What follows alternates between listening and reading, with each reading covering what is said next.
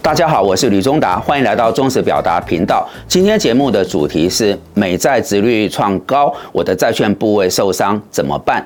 最近美国十年期公债殖率创十六年高峰，我个人觉得这是蛮大的事情，因为之前在节目当中有跟各位分享，美债 ETF 在台湾很热门，市场规模越来越大。但凡是最近进场的，现在手边的部位都是套牢。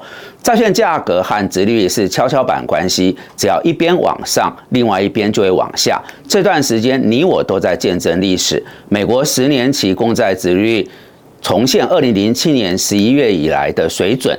这也意味着债券价格直直落，十年期债券 ETF 价格来到低点。事实上，美国三十年期公债殖率也创二零一一年以来的新高。有长天期债券部位的投资人也是受伤，那怎么办呢？结论先跟各位说，美债是资产配置中不可或缺的一环，固定收益资产的防御性质与。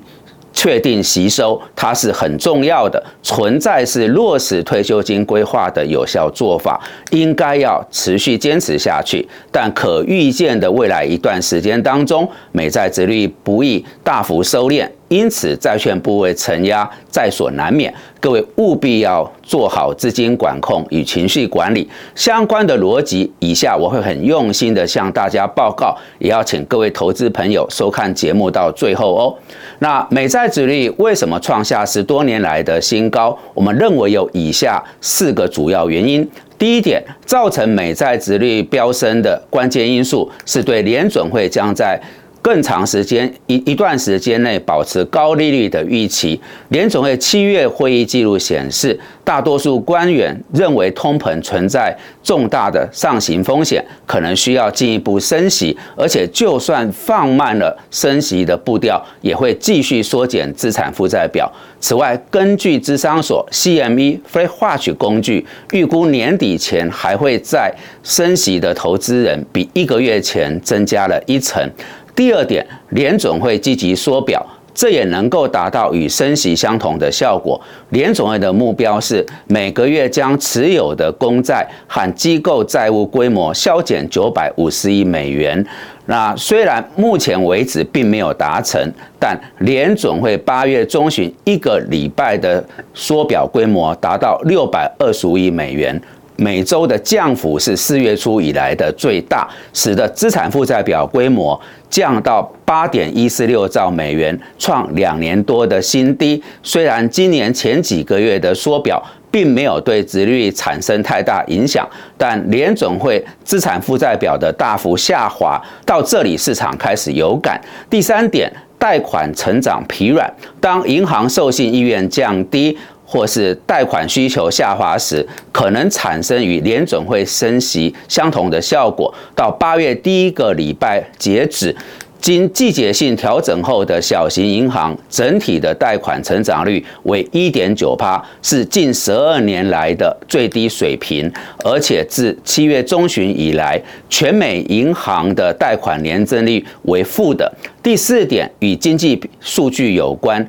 根据美国呃申请失业救济人数显示，美国经济依旧强劲。美国第二季 GDP 年增率二点四趴，也超出市场的预期。整体而言，美国现阶段的经济情势，如鲍尔主席所说的富有韧性，这自然也提供了联准会继续升息的底气。有一个指标，各位参考看看：当失业金申请人数呃越快达到三十万人，就越能够减轻美债值率继续上行的压力。我们再从比较宏观的角度切入，更广泛的经济结构改变可能导致殖利率居高不下，例如年。长的劳工退休后，年轻人口减少，可能推升薪资；还有全球化倒退、绿能转型引发的绿色通膨等等。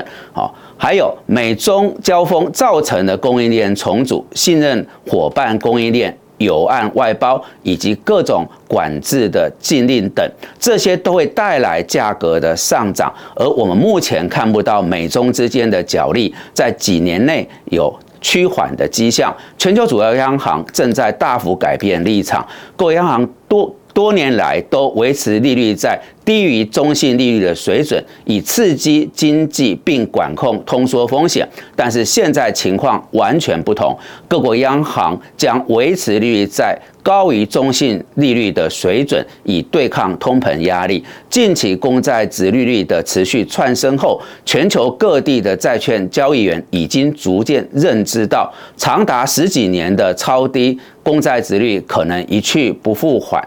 那美国银行更宣告公债殖率的五趴世界正在回归。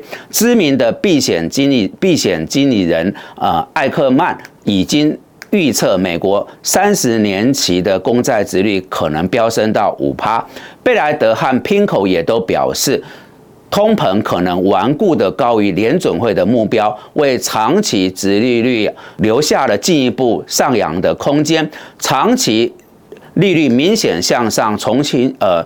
重新定价，而金融市场更倾向于，尽管近期取得进展，但长期通膨的压力仍然存在，总金的不确定性仍将是未来几年的主题。因此，持有长期债券需要更高的溢价。在投资建议方面，这几个月的美股及台股是成也 AI，败也 AI。AI 概念股虽然已经降温，但从基本面来看，仍是到年底或是中长期相对。对业绩有亮点的族群。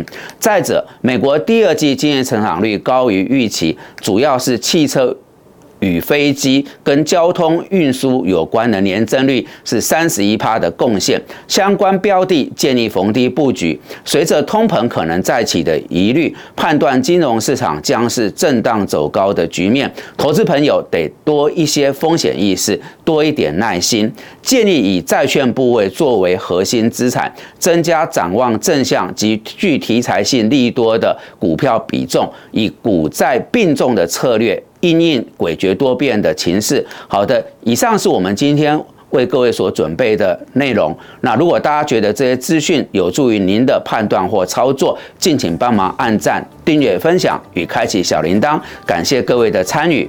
那欢迎各位啊，能够呃定期保持收看，我们大家在这个频道上面更多的这个相会交流。